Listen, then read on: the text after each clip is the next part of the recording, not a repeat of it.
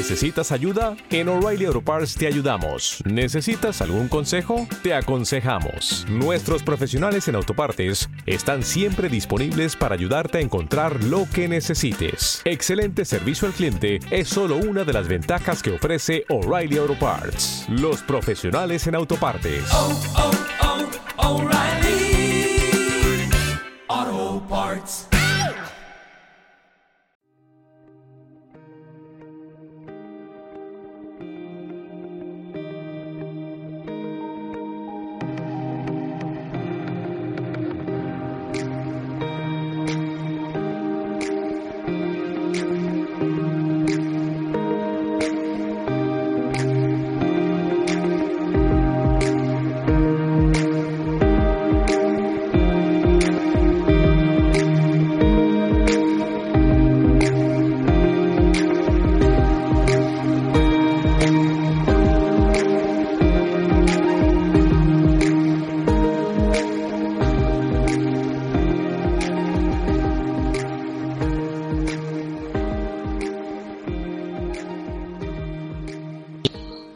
Bienvenidos de nuevo a otro episodio de Criptomercados y Pymes.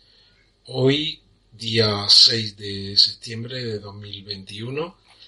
Antes de empezar con el repaso a la actualidad, eh, muchas gracias a todos los que seguís los audios y los vídeos. Por favor, darle a me gusta si os gusta alguno de los capítulos, compartiros y muy importante, suscribiros para recibir los nuevos vídeos. En el caso de YouTube, activar la notificación de la campanita y la suscripción en iVoox es importante porque así recibiréis una notificación cada vez que suba un nuevo audio a la plataforma.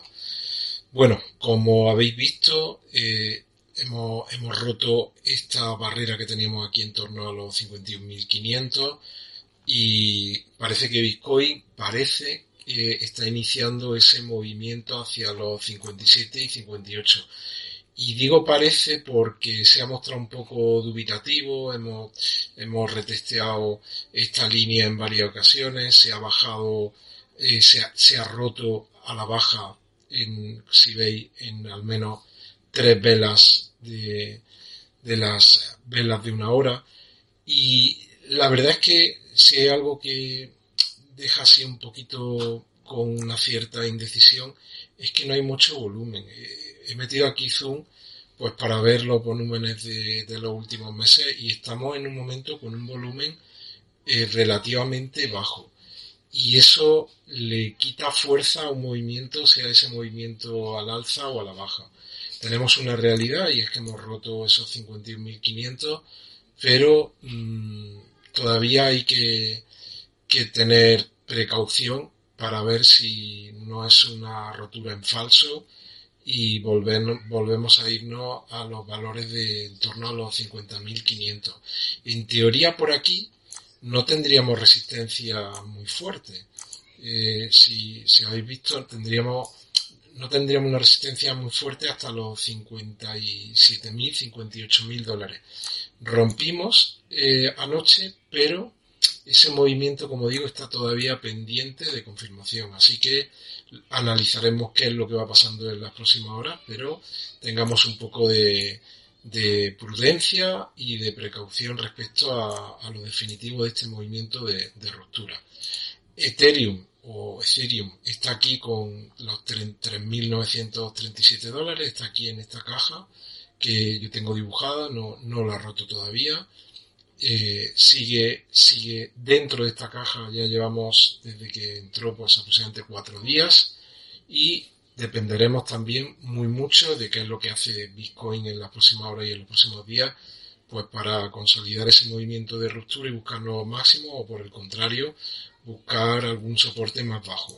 En cuanto a, Cardano, eh, visteis que rompimos ya hace algunos días ese soporte en torno a los 3 dólares, no hemos ido a uno en torno a 2,85 y lo estáis testeando y retesteando, llevamos ya casi 3 días, en, en las velas de, de, hace una hora.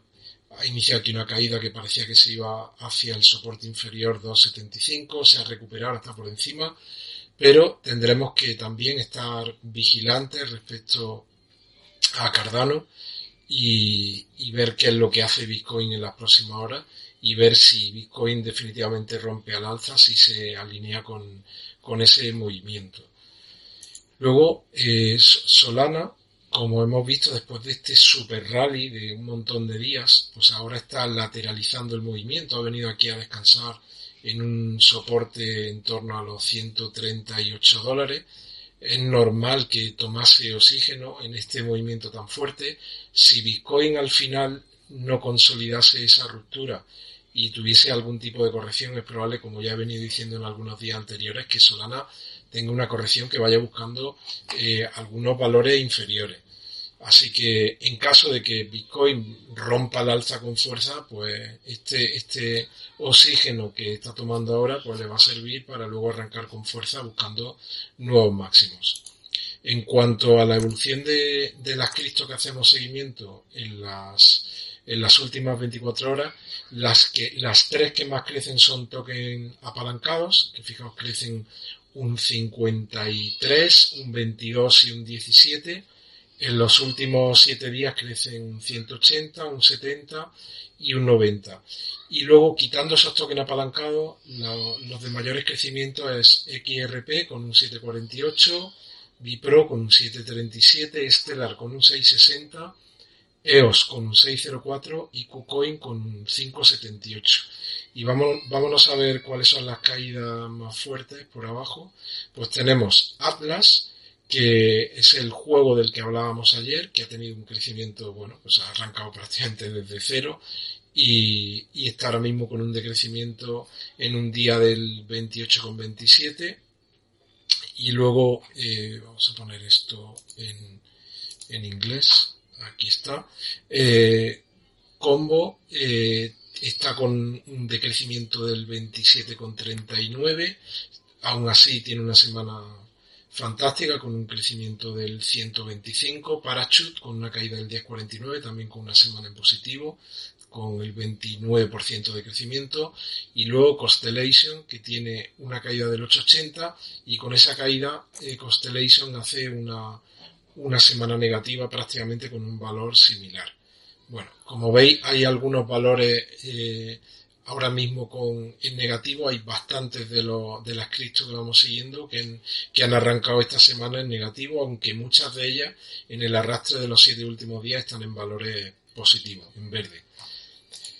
Fijaos, traigo una noticia de los servicios profesionales de, de eh, Bloomberg, que la voy a dejar en la descripción del vídeo y del audio, que hacen previsiones para Bitcoin en torno a 100.000 dólares y para Ethereum en torno a los 5.000 y se preguntan aquí cuál es de, la...